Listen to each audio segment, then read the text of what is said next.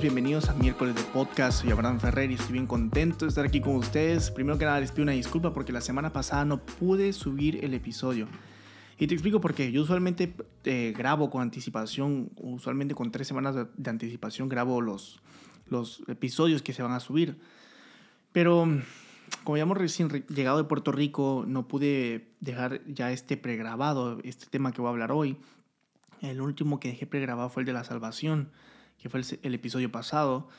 Y este, pues no pude. Hemos estado en muchas reuniones porque se vienen grandes cosas, ¿verdad? Para el futuro aquí en, Orlando, en la ciudad de Orlando, aquí en Florida. Y Dios es bueno y estamos trabajando en eso. Hemos estado en reuniones, hemos estado yendo a la iglesia. Y el martes pasado, pues, estábamos, estuvimos en reuniones todo el día.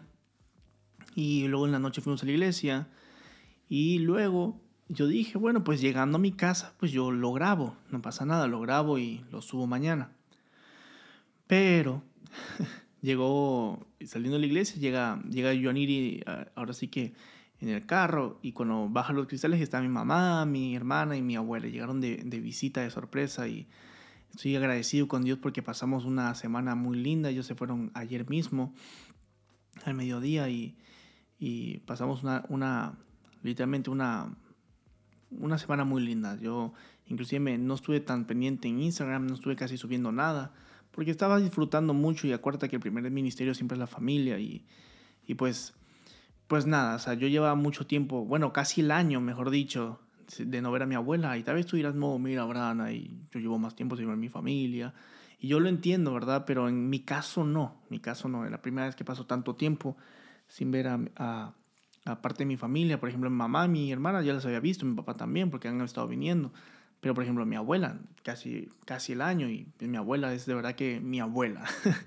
De verdad que mi abuela es mi abuela, no sé cómo explicarte, mi, mi, mi abuela. es, esa mujer tiene un pedacito en mi corazón, o un pedazo, pedazo de mi corazón. Eh, pero bueno, eh, la, la, pasamos muy bien, la, nos disfrutamos y, y nada, pues decidí no subirlo, decidí no, decidí disfrutarlo. Estuve a punto inclusive de grabar, pero dije, no, mejor disfruto. Aquí aprovecho todo, todo, todas las horas que yo pueda aquí con, con, la familia. Y pues Dios, Dios ha sido bueno con, con, toda nuestra familia. Cuando digo toda nuestra familia me refiero a la familia de mi esposa también. Johnny y yo estuvimos disfrutando. Inclusive Johnny no estuvo eh, eh, tan activa esta semana porque igual estuvo disfrutando aquí mamá, mi hermana, mi abuela. Y, y Dios ha sido muy, muy, muy, muy bueno eh, cuidando. Él, él, toma cuidado de, de tu familia y de mi familia. Cuando digo mi familia, como te dije, incluyo a la, a la, familia de mi esposa también. O sea, somos toda nuestra familia, Dios, Dios la cuida. Pero bueno, sin más preámbulo, voy a ir directo al tema. ¿sí? Como podrás ver, la pregunta es, ¿por qué necesitamos la oración? Y esta es una pregunta que yo me hice mucho tiempo y como te he dicho desde el principio de que inició este proyecto del podcast, eh, soy una persona muy preguntona, un, una, muy preguntona y todo me cuestiona, ¿sí? Intento razonar todo y eso, esta es una de las preguntas que yo me hacía, ¿por qué necesito la oración? ¿O por qué debo orar si Dios ya sabe lo que hice? ¿O por qué debo de orar si Dios ya sabe lo que viene para mí? ¿Cómo es que debo de orar? ¿Cómo es que una oración debe de funcionar? ¿O cuáles son los requisitos de una oración? Y esta es una pregunta que tanto yo me hacía como tanto yo sé que tú te lo has hecho. O si tú no te lo has hecho, déjame decirte que es una pregunta que a mucha gente se lo hace, es algo muy común pero muy común. De hecho, hace unas dos, tres semanas me hicieron esa pregunta en Instagram, así que igual decidí, a partir de eso yo fue que dije, bueno, pues voy a hablar sobre la oración. Y también decidí hacerlo porque hace como dos meses atrás yo estaba estudiando sobre los padres de la iglesia. Cuando hablo sobre los padres de la iglesia me refiero a los padres fundadores de lo que es la iglesia hoy en día. Pero más allá de lo que fueron los apóstoles, ¿verdad? De Jesucristo que sabemos que la iglesia inició por Jesucristo y los apóstoles. Cuando hablo de estos padres fundadores de la iglesia, nos, me estoy hablando en tiempos como de, mil, de los años 1400, 1500, eh, hasta 1900. Así que eh, yo estoy estudiando sobre ellos y me gusta mucho estudiar sobre ellos, e inclusive sigo estudiando sobre ellos. Y una de las, de las cosas que yo me llamó la atención, que está viendo en un video, que estaban hablando sobre, sobre estos padres fundadores como por ejemplo John Calvino, que tú deberías de, estudiarlos, de, yo te invitaría a que los estudies, como eh, son personas admirables, como John Calvino, Charles Spurgeon, Jonathan Edwards, George Whitfield, o sea, son personas que que verdad quisieron lucharon por, por, por, la iglesia, porque el evangelio se expandiera por todo el mundo, enfrentaron juicios, enfrentaron problemas para que tú... Y la lista es muy grande, no solamente son ellos, son muchísimas personas, pero personas que por su esfuerzo hoy en día tú y yo podemos creer en Dios e ir a la iglesia sin, sin ser amenazados a muerte, me explico. Así que, eh, pues una de las cosas que tenían ellos en, en común y estas personas es que las personas alrededor de ellos, sus amigos, sus discípulos o ministros amigos, ellos en cartas, y digo cartas porque pues estamos hablando de esos, de esos años que no existía el Internet, en cartas, y, vuelvo y repito, cartas de estilo correo, no correo o mail, o sea, no es un, no cartas de, de Biblia, o como estilo Biblia, sino en sus cartas entre ellos, ellos testificaban, inclusive ellos mismos, de que estas personas o estos padres fundadores pasaban mucho tiempo en oración. Y no una oración de 15 minutos, como, tal vez como tú y yo hacemos al día, o, si acaso una hora o media hora, no, no, no. Ellos pasaban 4 a 8 horas en oración al día. Y tal vez no creo que hayan sido las cuatro, o sea, 8 horas seguidas, pero sí, sí pasaban en un total de 4 a 8 horas de oración y si algo testifica a toda la gente que yo mencionaba, veía en este video, ¿verdad? Que mencionaban que estas personas hacían mucho énfasis en la oración, mucho énfasis en la oración y, se la pasaban orando y orando. Y, y yo creo que por eso Dios los usó. Y bueno, eso creemos todos, porque a Dios le gusta que platiquemos con Él, a Dios le gusta que pasemos tiempo con Él, que aprendamos de su palabra. Porque sí, muchos de nosotros leemos libros cristianos, libros de autores cristianos, pero ahí a veces pensamos, hay gente que llega a pensar que porque lee libros cristianos constantemente ya con eso está edificándose. Y no estoy diciendo que no, porque los libros cristianos sí edifican, pero Dios quiere que tú y yo pasemos en nuestro tiempo de oración también tiempo de lectura bíblica. Y tenemos que leer la Biblia, como tal, la Biblia. Y, y pues viendo esto, pensando en ellos, o sea, en eso que yo, que yo, había, que yo había visto en ese video, dije, es que es la realidad. O sea, la realidad es que debemos de ser cristianos en oración. Debemos ser cristianos que, que tengamos un estilo de vida constante de oración. Así que hay una pregunta que yo encontré muy, muy buena, que la vamos a responder. Son tres preguntas en, total, en total que vamos a responder hoy. Y voy rápido, la verdad, te lo prometo que voy rápido. Esta pregunta dice así, ¿por qué los cristianos necesitamos la oración? ¿Por qué los cristianos necesitamos la oración? Esta pregunta la encontré en algo que se llama el Catecismo de Heidelberg, eh, precisamente en el Día del Señor número 45. Cuando digo catecismo no pienses que es eh, algo católico, no tiene nada que ver. Catecismo es un, como tiene un discipulado, una, una formación de doctrina. Y en este yo estaba viendo este, eh, ahora sí que este catecismo de Heidelberg en el día del Señor 45 y me, topé con esta pregunta que decía, ¿por qué los cristianos necesitamos la oración? Y pues decidí ponerla. Y quiero, que escuches la respuesta que hice este, en este pequeño libro. Dice así, ¿por qué los cristianos necesitamos la oración? Porque es la parte principal de la gratitud que Dios requiere de nosotros. También porque Dios solo les dará su gracia y su Espíritu Santo a los que con deseo sincero se lo piden continuamente, dándole gracias. Quiero que prestes atención a lo que nos está diciendo. Este catecismo de Heidelberg no solamente es una opinión de él o una, una opinión humana, sino esto es una opinión eh, basada en la Biblia.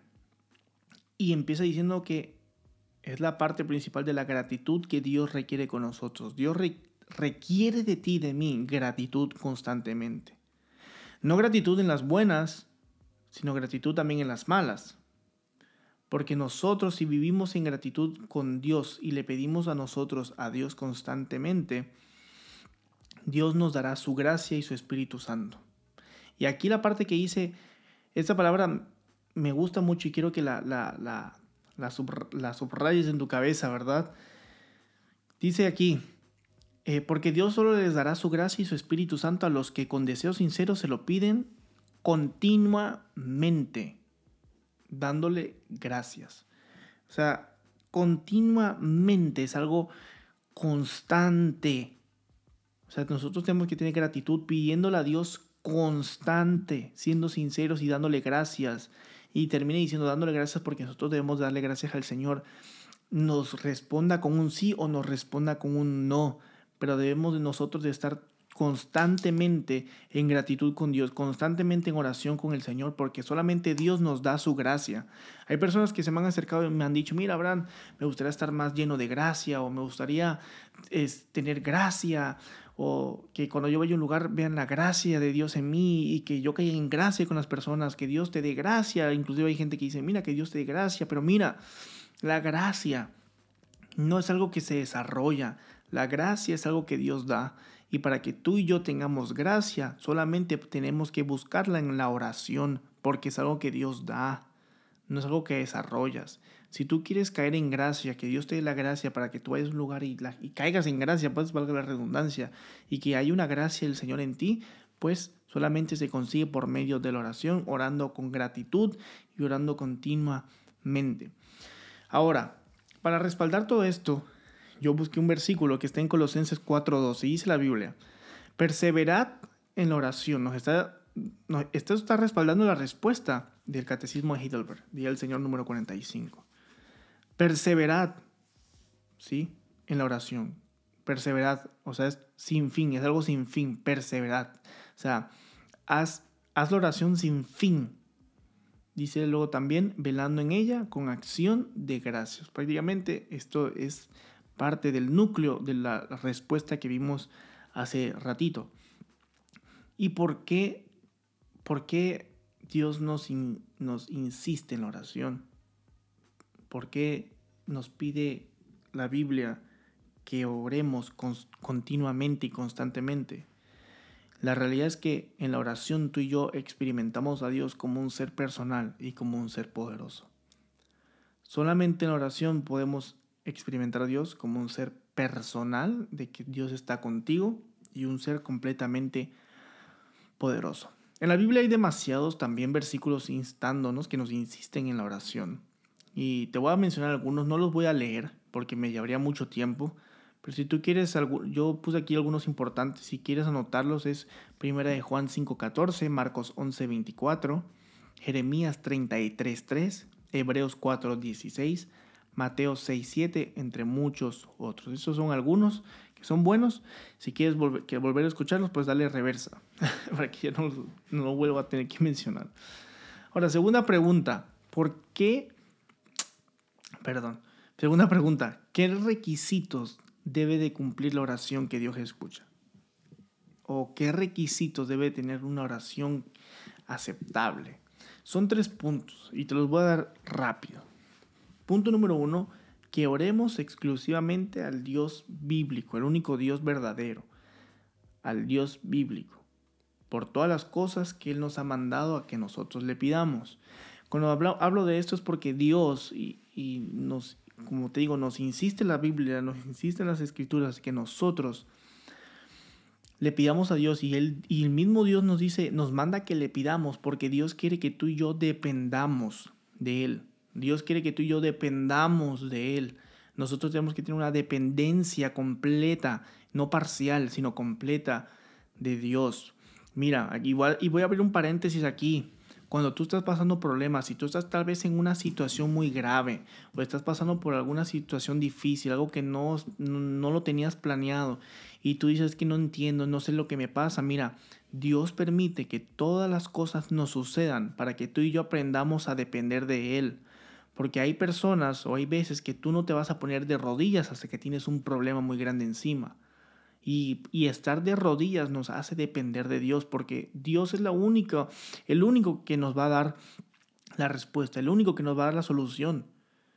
Igual, tal vez estás pasando por algo de que, no sé, estás buscando un trabajo, una empresa o, tienes un llamado y tal vez pensarás, es que no puedo, yo creo que es mucho para mí, no creo que yo de la talla, no creo que pueda hacerlo, que me siento muy pequeño, me siento muy pequeña, no creo que, esté, que estoy listo, no creo que, que esté lista.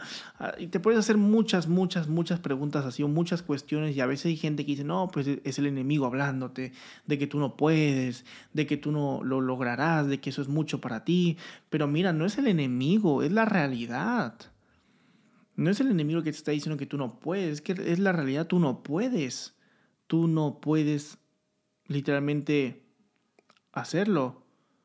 Y Dios está permitiendo que tú tengas esos pensamientos para que aprendas a depender de Él, porque tú no lo vas a hacer, pero Dios sí lo va a hacer. Con tus fuerzas no puedes hacerlo y la realidad es que no puedes hacerlo. Eh, con tus fuerzas tú eres muy pequeño, pero con las fuerzas de Dios tú vas a hacer cosas grandes.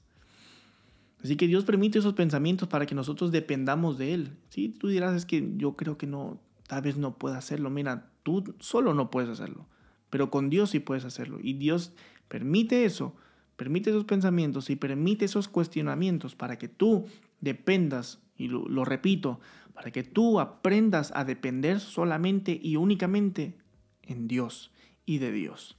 Punto número dos, que conozcamos correctamente la magnitud de nuestra necesidad y miseria para que nosotros vivamos humillados ante su presencia. Y, y literalmente digo esto por el hecho, escucha bien, por el hecho de que cuando un cristiano piensa que él o ella son buenos, cuando no se arrepienten constantemente de sus fallas, que piensan que están viviendo una vida perfecta, en ese momento tienes una barrera grandísima contra Dios, por más cristiano que seas. Por eso dije con un cristiano.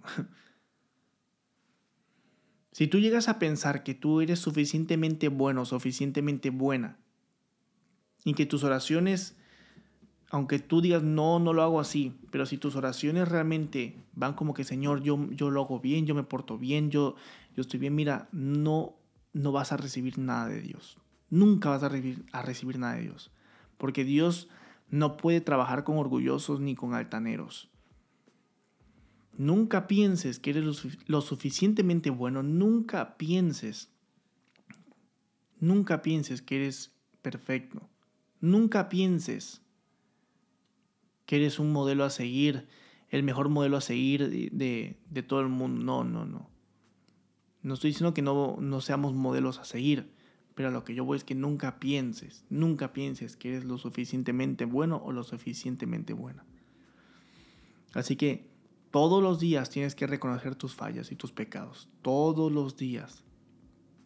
Si tú no te arrepientes todos los días de tus pecados o de tus fallas, estás siendo orgulloso o, u orgullosa, mejor dicho.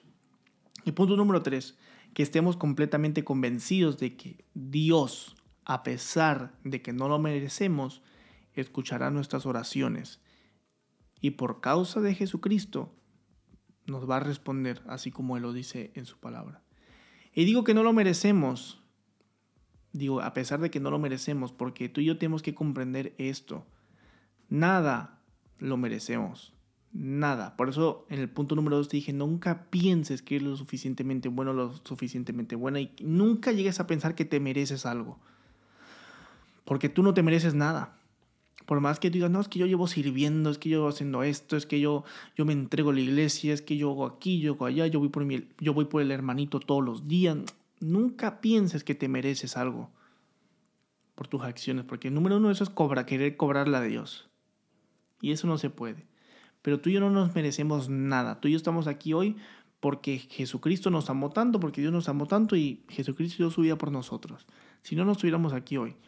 Así que no nos merecemos nada. Nunca pienses que te mereces algo. Inclusive tal vez dirás, no, yo tengo el carro porque yo me lo merezco, porque yo trabajo y es el fruto de mi trabajo. Mira, tú tienes dinero porque Dios lo ha permitido. No, pero es que yo trabajo, yo soy el que fundó mi empresa, yo soy el que estudié. Dios permitió que tú prosperaras. Dios permitió que tú estudiaras. Muchas personas salen a emprender igual que tú y no tienen dinero porque Dios no se los permitió, pero si tú tienes dinero es porque Dios lo permitió. Todo lo que tú y yo tenemos es porque Dios lo ha permitido. Así que no te mereces nada. Tienes que reconocer a Dios en todo.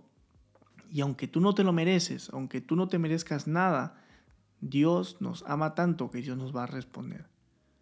Así que tengamos en cuenta eso. Tú y yo no nos merecemos nada, así que no actuemos como que nos merecemos algo o como que lo merecemos todo.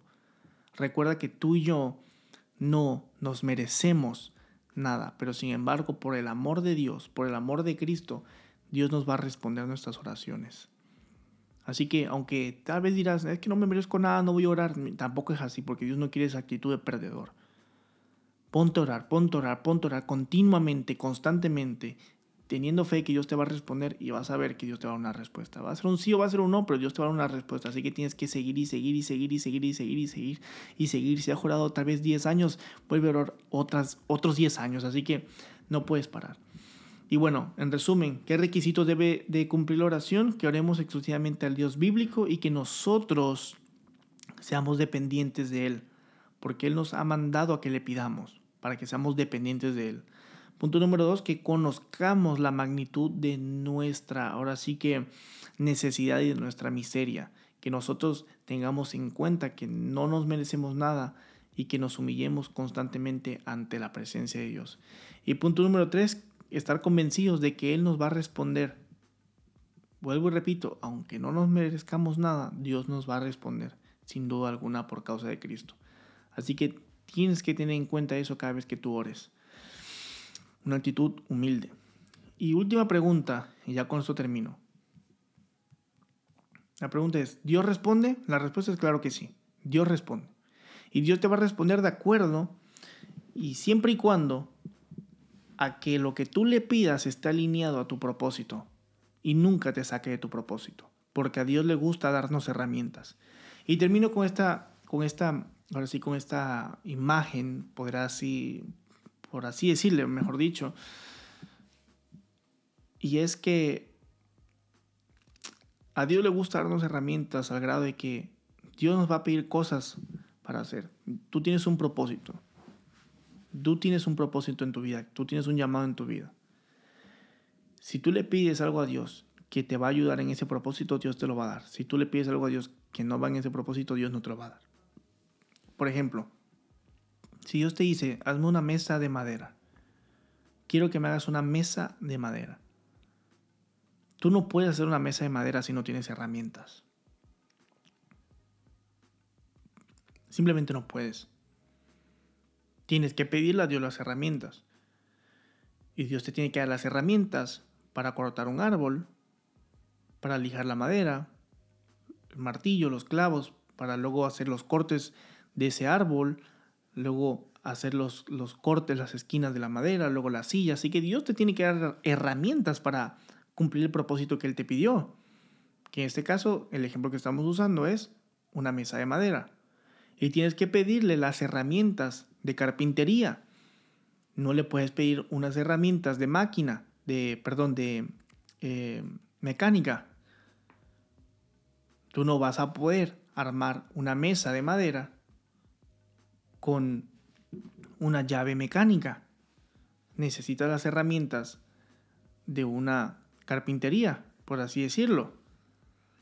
Y ese es el problema hoy en día, que tenemos un llamado y queremos pedirle a Dios las herramientas que no nos pertenecen a nosotros o que no nos van a servir para nuestro llamado. Entonces, si Dios te, a ti te dio un llamado, Dios te va a proveer siempre las herramientas para tu llamado y tienes que pedirle las herramientas para tu llamado, no tienes que pedirle las herramientas para otro llamado.